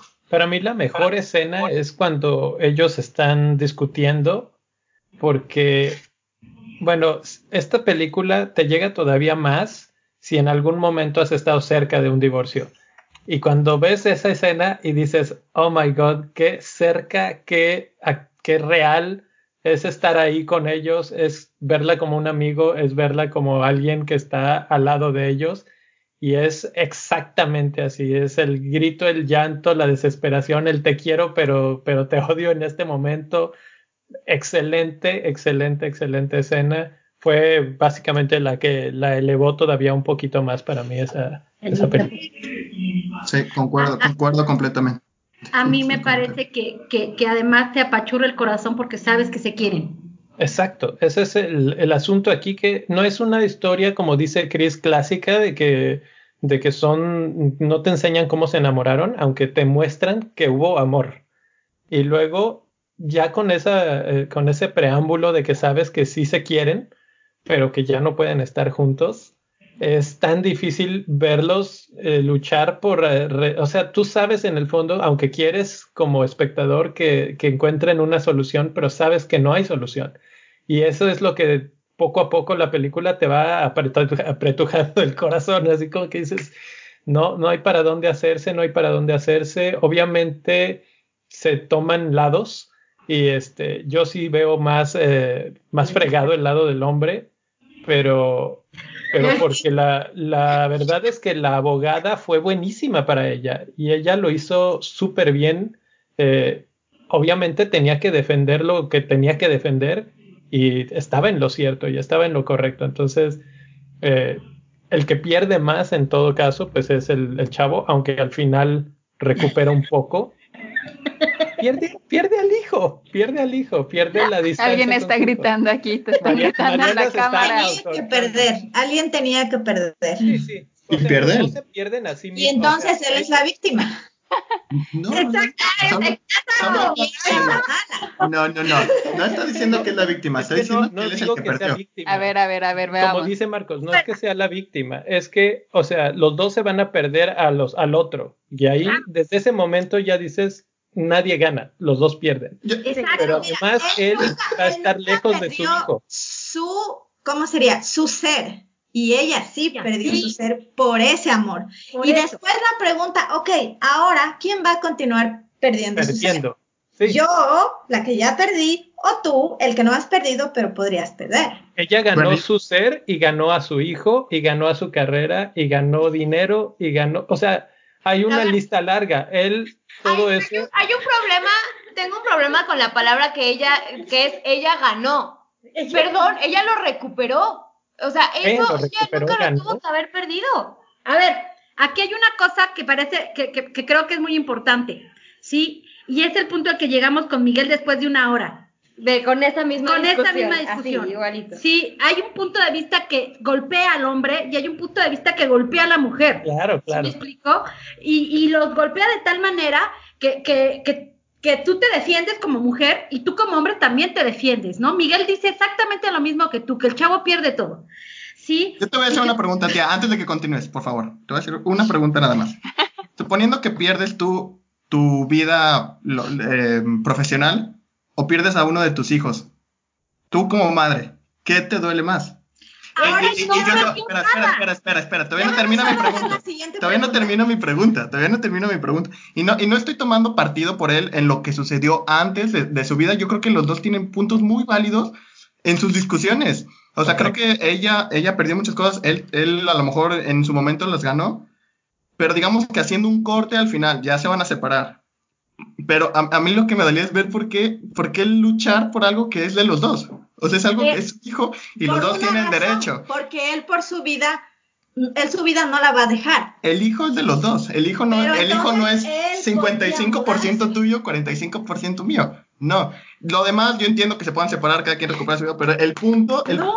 el punto del hijo, y tía Mara, yo por eso te hago esa pregunta a ti, ¿cómo- si, si tú que tienes hijos, que ya eres madre. O sea, Yo ¿cómo, cómo repartes un hijo 45-55? No, o sea, no, o sea, yo entiendo todo lo demás, la carrera, eh, todo lo que La perdió vida, ella, lo dejó. estoy muy de acuerdo, creo que él también tiene muchos errores como, como pareja, pero, pero, hablando como padres, no comparto esa situación de poner a tu hijo como el premio que ganas o, o- o- o lo que pierdes Es que- por lo que que no pasó, por lo Es que la disyuntiva. en tu- en tu Ok, a ver, Él decidió Ahí va mi respuesta. a su hijo al no entregar su carrera, No. al no mudarse. Jamás. ahí voy, ahí voy. Aquí, aquí es lo que yo le decía un poquito a Miguel. Al principio, a ella la ponen en la postura de, te quedas con tu familia, sí, y pierdes tu vida profesional. Al final, esa misma paradójica se la ponen a él. A él le dicen, ¿qué quieres? ¿Irte a Los Ángeles y tener a tu hijo o quedarte en Nueva York y seguir con tu, con tu, con tu herencia? Espérame, porque ahora sí ya voy yo. En este sentido, en este sentido, él, él escoge a su hijo como en su momento Scarlett Johansson escogió a su familia. Y además hay una cosa que todavía es más importante. Él no pierde la beca, él triunfa también en Los Ángeles, ¿sí? Y él tiene a, sus hijos, a, a su hijo cerca. Al final, él no pierde nada. Al final, él se queda, cambió Con el su vida. 45% de su hijo. No, ella, Scarlett Johansson agarra y le dice, le dice, ¿por qué hiciste eso? ¿Por Hablando de qué?". buena gente, pero a lo mejor en dos semanas se vuelven a pelear y no lo deja. No, eso legalmente, no fue- legalmente lo Pero pierde. eso fue un tema, eso que fue otro tema que pusieron así como escondidito, como la, la, la cosa que te hacen los abogados de irte Eso- por ganar, Los ellos no malditos- sentían Los dentro. malditos aquí, los malditos aquí son los pinches abogados. Sí, la verdad, a eso me refería yo. A, a eso me refería yo. En el aspecto legal, él es el que sale más mal parado. Él gasta mucho más dinero. Él eh, tiene que hacer constantes viajes, sacrifica el crecimiento de su propia carrera, incluso, o sea, a ella ya la había sacrificado, ahora le tocó a él, etcétera, etcétera, etcétera. En resumen, esto exactamente, eh, llevamos como eso es mi 15 número dos. minutos eh, discutiendo y creo que podríamos durar otra hora y no nos pondríamos de acuerdo. Por eso esta película es tan buena. Me parece que eh, algo rescatable es que está hecha por Netflix y no es una película súper cara y este y al mismo tiempo es muy bien producida. Entonces merece estar en el top 5, merece estar en el segundo lugar para Marcos y, y, pues enhorabuena para Netflix. Esperemos que siga haciendo producciones de este nivel. Vamos con Carla y su segundo lugar. Mi segundo lugar es Historia de un matrimonio. Ah, bueno. Bueno, o sea que hay que seguir discutiendo. Pues no, yo solamente, o sea, podemos seguir discutiendo, pero, o sea, sí, reafirmo lo que dijo Marcos, excepto la, la historia, porque pues obviamente estamos diferentes en eso, pero la, para mí la actuación, o sea, es increíble, es muy apasionada y eso me encanta. La verdad, la del chico, o sea, porque ya lo he visto también en otras series, siento que igual fue un poquito como, como siempre él actúa, pero pienso que quedó muy bien para la película. Y aparte que es muy honesta la película, eso me gustó muchísimo. No te van Entonces vamos a brincar al siguiente, que es el número 2 de Mariana. Chan, chan, chan. Bueno, mi número dos es Joker. Joker. Número dos es Joker porque, miren, o sea, como es una película excelentemente bien llevada, sí la sufres, sí sales con, con ansiedad y con y asqueado y estresado y dices, qué mierda de mundo, ¿no? Es, pero es excelente. Y además a mí, en lo, en lo personal, yo, a mí me gustan mucho las narrativas que se quedan como abiertas, ¿no? Y libres a interpretación, ¿no? Me gustan mucho estas cosas que se les llaman como narradores, este, poco confiables, ¿no? Y, y yo, eso, eso es algo que yo, que yo veo mucho en los libros y verlo para mí en pantalla, ¿no? Eh, mezclado en un juego de luces, ¿no? Mezclado en este, con tomas, ¿no? Como, como tu personaje principal es tu único parámetro para definir lo que es real y lo que no es real, ¿no? A mí todo, todo ese juego narrativo ya es una cuestión muy personal y muy técnica de mi preferencia por ese tipo de narradores. Me encanta. Yo podría desvivirme analizando ese tipo de cosas y, Y por eso, por eso se lleva para mí el número 2 de esa película. Es no le piden nada en, actuación, en, fotografía, en edición, en música. O sea, la música de la película es impresionantemente buena y tiene para mí es el plus de que es el tipo de narración que a mí me gusta.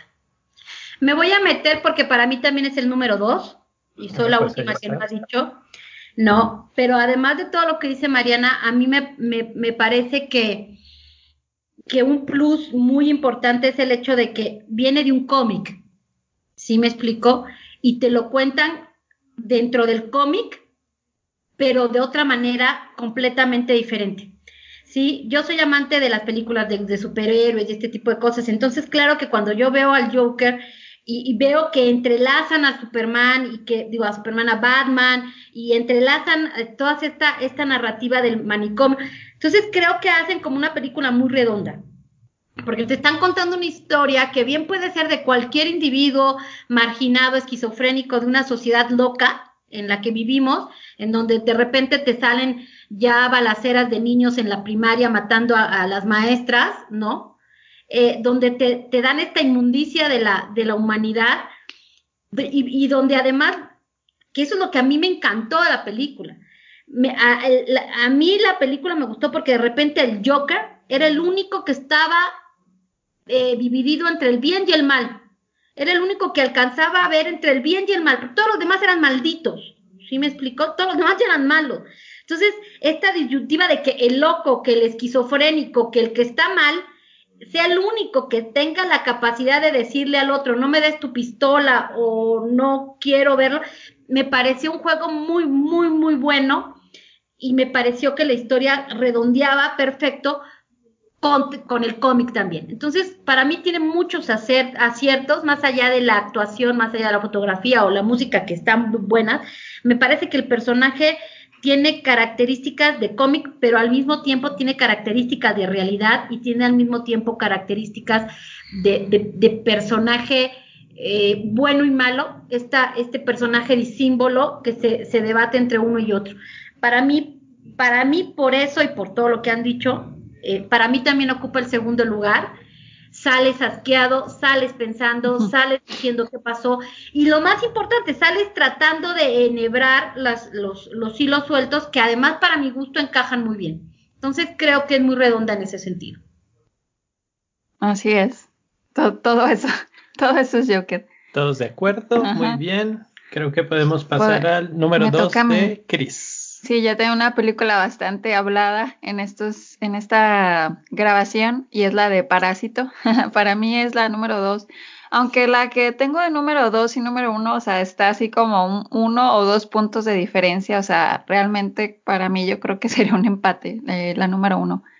Pero pues había que darle una, una denominación, entonces le tocó la dos, pero pues sí, o sea, me, me gustó mucho esta película, o sea, el director yo sí lo conocía por otra que vimos hace bastante tiempo, otra película. La de Snowpiercer. Ajá.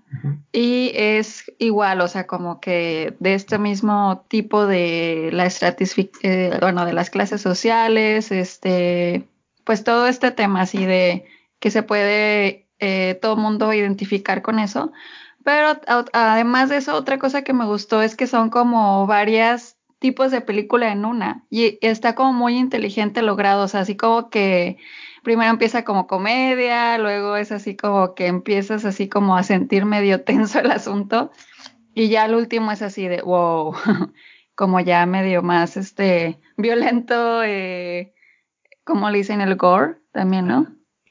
Entonces, este, por eso también me gustó muchísimo también esta película porque no se siente forzado esos cambios y terminas con mucha, eh, ah, pues analizando mucho de lo que te quiso decir el director y sobre todo lo que decía Mariana, que él, él pensó haciéndolo un tema para Corea, la sociedad de Corea y obviamente pues todos nos identificamos con lo que quiso decir. Muy bien, esa fue la número dos en la lista de Chris. ¿Para ti? Para mí la número dos fue 1917. que también ya le hemos mencionado varias veces. Ya no, hay, ya la verdad es que podemos seguirle dando vueltas al asunto. Lo único que yo añadiría, añadiría que no se ha dicho es que creo que va a ser la ganadora del Oscar este año eh, por varias razones. Eh, no es la, mi favorita, como pueden ver, pero creo que sí es la favorita de la academia en el aspecto de que es el tipo de películas que les gustan, es el tipo de película que, que cumple todos los requisitos para ser eh, la ganadora, está súper bien hecha, es... Eh, la verdad, esto que ya hemos mencionado varias veces del asunto de la única toma, que no es una única toma, he visto ya varias entrevistas, varios videos, el porqué de la, de la decisión, la cinematografía, y es increíble el trabajo que tienes que hacer para lograr eso. Por lo tanto, no creo que solo gane mejor película, sino también va a ganar mejor director y mejor edición y probablemente mejor fotografía. Entonces, probablemente... Ajá. Porque además la mayor competencia que tiene no se la van a dar yo sí creo que Parásitos le puede competir, pero se la van a dar como mejor película extranjera. Así es. Entonces, ya la competencia de 1917 se vuelve menos. menos se diluye completamente. porque las otras que están nominadas no le llegan al, al, a lo que le gusta a la academia. Entonces. Pasa, pasa, lo mismito que pasó el año pasado con Roma, en la que Roma era eh, una película superior técnicamente de, la forma de contar, de la historia que está contando, etcétera, etcétera, pero es extranjera y no se la van a dar. O sea, eso es algo que si hubiera pasado hubiera sido inaudito. Si este año pasa, pues también sería inaudito. No creo que pase porque 1917 cumple con todo para que se laven las manos y digan lo merece. Eh, yo creo que esta película va a ganar la mayoría de los premios en los que esté compitiendo eh, por ahí tal vez no el mejor actor o alguna otra cosa, pero, pero en los asuntos técnicos creo que sí lo va a hacer y va a ser la gran ganadora de los, de los Oscars. yo, yo coincido contigo. Y a lo mejor hacen lo mismo que el año pasado con Roma. El director a, la coreana y la mejor película. Sí, lo que pasa es que con la de Parásito, mejor película extranjera Parásito. Parásito y, mejor, director. Igual que Roma el año pasado con Cuarón. No sé, no, sé si mejor director se lo gana a Sam Mendes. Esa, esa, hacer lo que hizo con 1917 tiene mucho. Bueno, ustedes no han escuchado el podcast y, y este va a ser un pequeño teaser de lo que va, de lo que pueden escuchar. Pero hay cosas eh, impresionantes de 1917, como por ejemplo que tuvieron que caminar los lugares en donde, en los campos en los que estuvieron grabando antes de hacer nada con el guion y ahí hacían los ensayos y caminaban el número de pasos, decían, esta escena va a durar ocho minutos y entonces caminaban por ocho minutos durante, por el campo y medían cada espacio y cada, eh, cada lugar de tal forma que después pudieran cavar las, eh, las trincheras y pudieran hacer las escenografías en ese lugar y este y después grabarla después de ya haber hecho construido alrededor de todo esto. Entonces, la verdad es que sí creo que en el aspecto técnico tiene mucho, mucho trabajo, todo el aspecto de la iluminación, como habla el director de que tenían que grabar en días nublados, porque si había mucho sol, las sombras podían eh, caer diferente y entonces eh, era más difícil unir las imágenes cuando y engañar a, la, a la audiencia. Tú, digo, lo estás viendo y tal vez estás tratando de encontrar dónde estuvo el corte. Hay lugares sencillos como cuando pasa atrás de una, un objeto o una puerta, pero hay otros que, que no lo ves. Y entonces, este, y además son tomas muy, muy largas. Entonces, el, el, actor principal, él menciona que muchas veces a él le daba mucho miedo precisamente porque vas seis minutos dentro de la escena y de repente si te equivocas, vas para atrás y otra vez. ¿sí? Es como una obra de teatro. exactamente, eso, exactamente eso menciona, dice, se siente como una obra de teatro. Entonces, eh, por todos esos aspectos, creo que tiene muchos méritos esta película y hay varios más que, que, podemos platicar, pero pues ahí está el episodio enterito de 1917 para que lo, escuchen. Vamos entonces ya a nuestra número uno. Número uno. ¿Quién? Marcos. Mi número uno, y creo que es la única que no he mencionado, de, de las que hemos mencionado. Bueno, ya se habló, pero yo no he mencionado. Mi número uno es Joker. Y creo que va a chocar con muchos de los que, de los que creo que nadie la puso en uno porque ya todos la mencionaron o la pusieron fuera de la lista. Pero, ¿por qué? Porque, porque es mi número uno, principalmente por, por lo que refleja, y creo que tú lo comentaste hace un momento, Leo, que es una película en la que, a pesar de que él es como el villano, empatizas un poco con él. Entonces me gustó mucho cómo cómo lo manejó el, el, director, cómo, lo, cómo te lleva a que, a que quieras que él eh, salga, salga de ese, de ese hoyo, de que tú te sientas eh, un poco triste por él, pero que, que, al mismo tiempo no lo justifiques, pero porque obviamente nadie puede justificar a un, a un asesino, pero que lo entiendas. O sea, que, le des un entendimiento a por qué lo guió todo lo que, todo lo que sucede en la película a pesar de que está enfermo, claramente. Pero, no sé, es una película que principalmente cuando salí me dejó un, sabor muy extraño de boca, entonces creo que por eso es mi número uno, también muy cerca de todas las que ya hemos mencionado, pero por eso, por eso salí y sentía todo lo que ya mencionaron, un poco de repulsión, un poco de asco, pero pero al mismo tiempo sentía un poco de, de sentimiento pena. por él, de pena sí. y, de, y, de, quererlo entender, así, ¿por, ¿por, qué le sucede eso? Y, y, puede suceder, ¿no? O sea, puede, puede suceder en la, en la, actualidad, en el mundo real, que hay personas enfermas que si no se les trata bien, si la misma sociedad no, no pone cuidado en ellos, pues va a suceder eso. Entonces creo que por eso yo le di el primer lugar Aparte de que está muy bien hecha, la actuación es perfecta. Eh, hay una escena que a mí me encantó, que es cuando, cuando está en el, en, en el departamento de sus dos amigos payasos y asesina a uno y el enanito se queda como, bueno, tú sí te puedes, tú sí te puedes ir porque tú eras bueno conmigo. Así que el, le abre la puerta, ¿no? El enanito no puede abrir la puerta, entonces...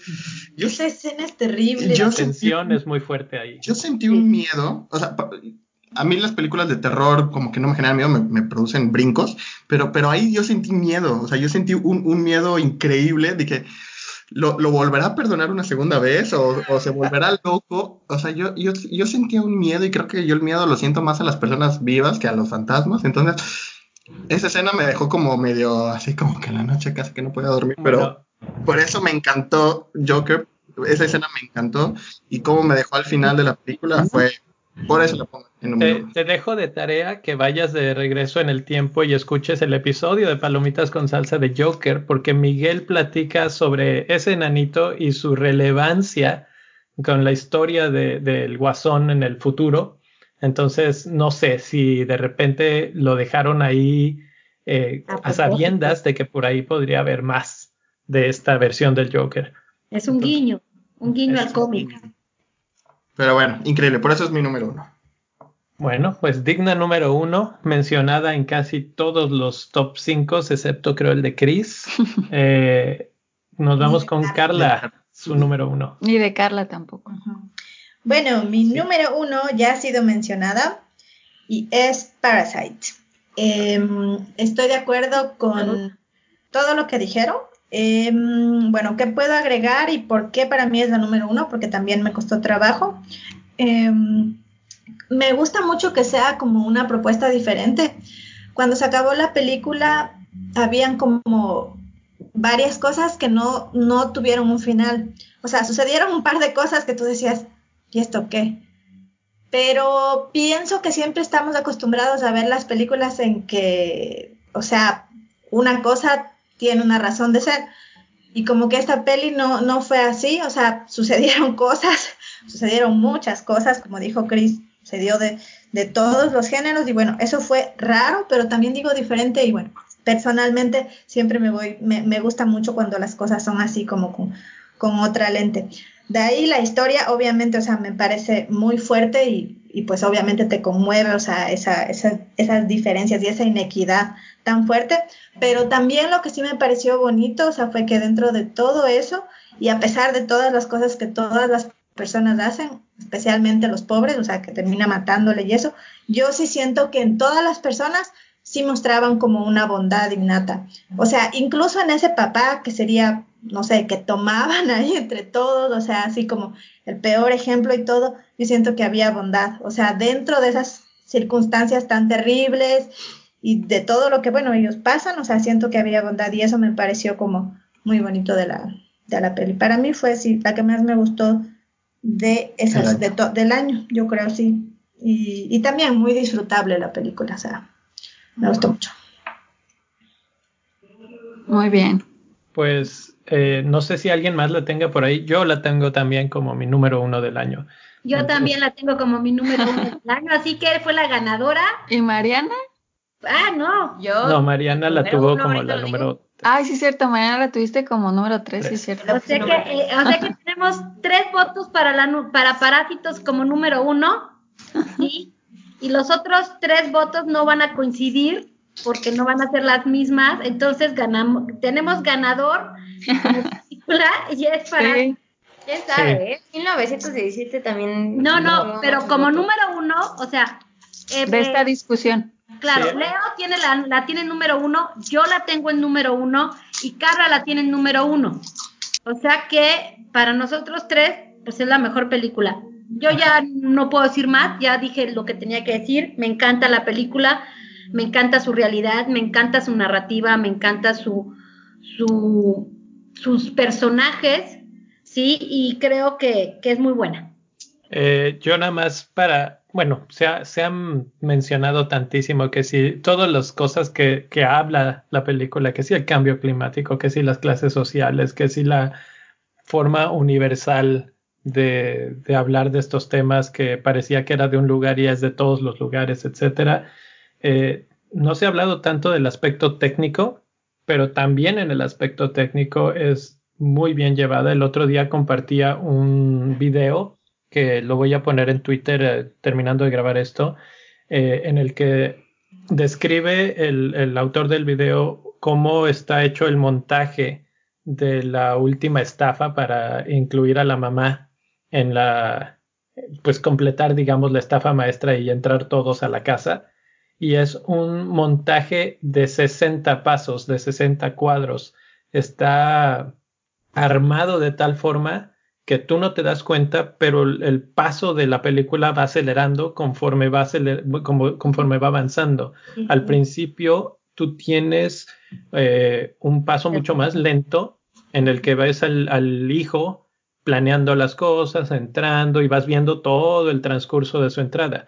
Cuando entra la hermana cambia un poquito, cuando entra el papá cambia otro poquito y cuando entra la mamá es mucho más rápido. Esto es algo que hizo intencionalmente el director y, precisamente te está acelerando a ti como, como espectador y hace muchos cortes y hace muchas eh, intersecciones, digamos, y te está explicando cómo va a ser porque tú como espectador ya sabes lo que está pasando. Entonces, si te lo siguen mostrando de la misma manera puede llegar a aburrirte y eso corta un poco el flujo de la, de la forma en la que tú ves la película. Y, y, te cambia el, el ritmo. Sí, Entonces, yo quiero agregar dos cosas en, en, esa parte, Leo, que no, que no las comenté cuando, cuando la puse yo como en mi, en mi número 3. Pero hablando de la parte técnica de la película, también me gustó mucho los aspectos que habla de, de los espacios y de los también. simbolismos de, de, en todas las áreas. Entonces hay, hay una relación entre quién está más arriba en la cadena y quién está más abajo y todo lo puedes ver en, en, el aspecto local y en el aspecto de la ciudad, cómo los ricos viven en la parte más alta, en, un, en una loma, que es algo que pasa en, en muchas, en muchas partes Casi del siempre. mundo, y los pobres están abajo, entonces ve una relación de unas escaleras, como los, los ricos están arriba, los pobres están abajo. Donde los otros hacen pipí. Y, no, y, y, eso es, digamos, hablándolo en, en, la parte de la ciudad, pero también lo manejan internamente, ¿no? Como la, dentro de la misma casa también se maneja eso, ¿no? O sea, el, más pobre, el, el, que está más, eh, más parásito, por así decirlo, es, es la familia que vive en el búnker, que está muy abajo, y luego están los criados, que viven en, en, la primer, en el primer piso y los cuartos están ubicados en, en, la segundo, en el segundo piso de la casa. Entonces maneja muy bien todos los espacios. También otro aspecto que maneja muy bien es la, es la luz y el acceso a la luz que tiene cada, cada familia, ¿no? O sea, también el más pobre es el que está en el búnker, que nunca ve el sol, que tiene que iluminar al, al rico cada vez que pasa por las escaleras. Eh, la familia de, de medio que vive como entre un sótano y pero tienen una pequeña ventana que sí pueden ver la luz y el rico, ¿no? Que vive así con un, eh, un, Canal. unas ventanas, un jardín, o sea, ve completamente, ¿no? Entonces, e- esas son, son partes técnicas muy bien llevadas por el director y que representan todo, o sea, que representan también la sociedad, que representan toda la historia y las lleva él y las maneja perfectamente. Entonces, si ganara el Oscar y si quedara en número uno, excelente, me daría también mucho gusto que la academia también se inclinara por otro tipo de películas y no, no lo clásico. Lo veo difícil, pero sería una, una agradable sorpresa. Fíjate que, que ahorita que está mencionando este Marcos lo de la luz y las tomas y todo, la casa es maravillosa. Ah, bueno, pues de la casa hay comentarios también. La construyeron. El set de la casa es toda, la primera planta está hecha, la, la hicieron, la, es el set, digamos, y todo el segundo piso es digital. Eh, es, eh, está súper bonita, pero está súper rara, porque la entrada al sótano eh, es algo que tú con, no sé, como que no está normal tener un hueco así a la mitad de tu cocina, una cosa así tan oscuro que hay muchas interpretaciones de ese hueco oscuro, etcétera, en el- la mitad de la cocina. Pero pues otra, otra de las cosas es, es- son los espacios y la casa es uno de los espacios en el que estamos casi todo el tiempo en la película, que es muy atractivo. Sí, la sala tiene una escalera que baja hacia la cocina, la- en la sala. Entonces sí, la casa es muy rara, muy, muy espectacular. Eh, Ah. Tengo una última cosa que decir. Tengo un amigo coreano que lo contacté después de ver la película, le pregunté si la había visto, me dijo que por supuesto, que estaba buenísima, que estaba muy contento, etcétera.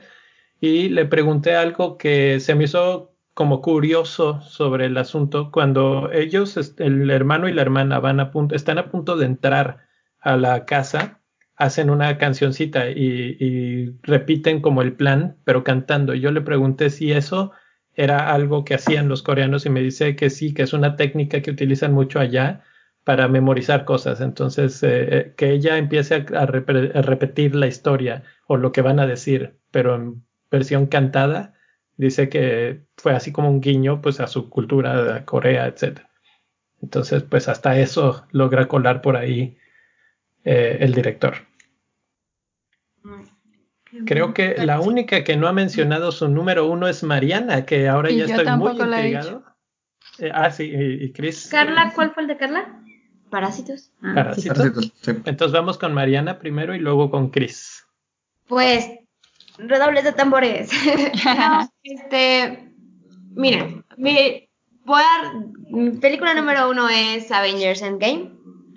Este, eh, no es una película como todas las demás que hemos mencionado. Definitivamente no tiene ese, ese carácter. eh, no, no, no, no tiene, no, no llega a ese, a esos niveles de, de cine, por así decirlo. Pero sí es, esto fue completamente por gusto, es una película que yo había esperado por mucho tiempo, es significativa en el sentido de que le dio cierre a, toda una a toda una saga y a toda una, una, una forma de, de hacer cine, puesto que es, es la parte final de 10 años de películas, ¿no? Eh, a mí me, la película me, me emociona mucho, y, o sea, ya soy así de que la he visto 20 mil veces y me sé los diálogos y, y va, o sea, simplemente es por eso, ¿no? No es ninguna obra maestra, este, técnicamente, ni... No, técnicamente Bueno, sí. técnicamente sí, tiene buena edición Sí, es sí. así, Sí, pero no... eh, perdón, este, efectos efect- eh, Eh, especiales, efectos seguramente va a ganar. pues, Seguramente. ojalá, ¿no? Digo, no, no, no es la gran fotografía, ni, pero es lo que es, es un icono, es una película que es un icono de la cultura Es pop. epicidad pura esa Es película. epicidad pura esa película, no tiene otra palabra. Y hay que reconocerla como el icono que representa en el cine de hoy en la- y en la cultura de hoy. hablando un poquito a favor de Endgame, creo que dentro de cuatro o cinco años vamos a seguir viendo Endgame y no vamos a ver 1917. O Si me explico, tiene, o para, o para, o parásitos, creo que tiene esta longevidad que le va a dar eh, la grandeza. Es una película que dentro de cinco años, o seis años, o siete años, vamos a seguir viéndola. En, en el Domingo Palomero. Son en- las de Canal 5. las de, de Canal. Para los que no sepan, es un canal en México que repite muchas las películas viejitas. Tiene, tiene, tiene ese valor, es una película que tiene ese valor y que pues obviamente eh, yo como, como fan de, de los cómics y de las historias, pues, pues me, me llenó y por eso, por eso se lleva el número uno. Mi top. Número uno de Mariana Muy bien. es Endgame. Endgame. Yo tengo una lista extendida y en mi lista extendida Endgame quedó en octavo lugar. Eh, la verdad es que estoy de acuerdo con todo lo que dice Mariana. Es como un asterisco porque podría ser la un número uno también para mí. Fue de las pocas películas que, sacaron cinco estrellas en mis evaluaciones eh, en este año de Palomitas con Salsa. eh, por todo lo que acaba de decir, por todo lo que representa, por todo lo que es y lo que va a seguir siendo y de- además va a ser un referente de aquí en adelante a trabajos de ese estilo. Nu- nunca se va, creo que no vamos a volver a ver algo igual en mucho, mucho tiempo. Entonces Endgame es lo que es. No es una película de arte ni nada, no es para ganar premios, pero es para entretenerte y es cine.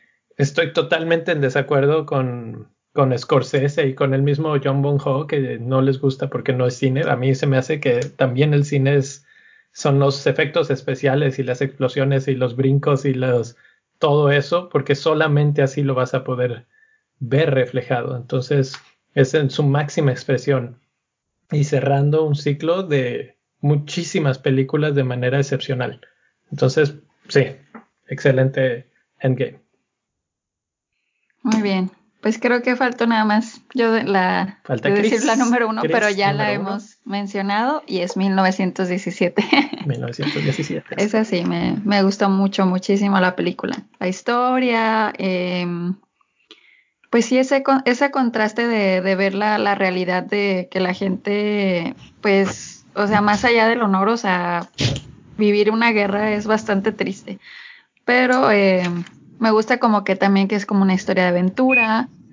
Y pues sí, le doy el número uno a 1917. número uno, que es la única eh, persona que le dio el número uno, pero creo que, como ya mencionábamos, va a ser finalmente la que termine ganando más en otras cosas.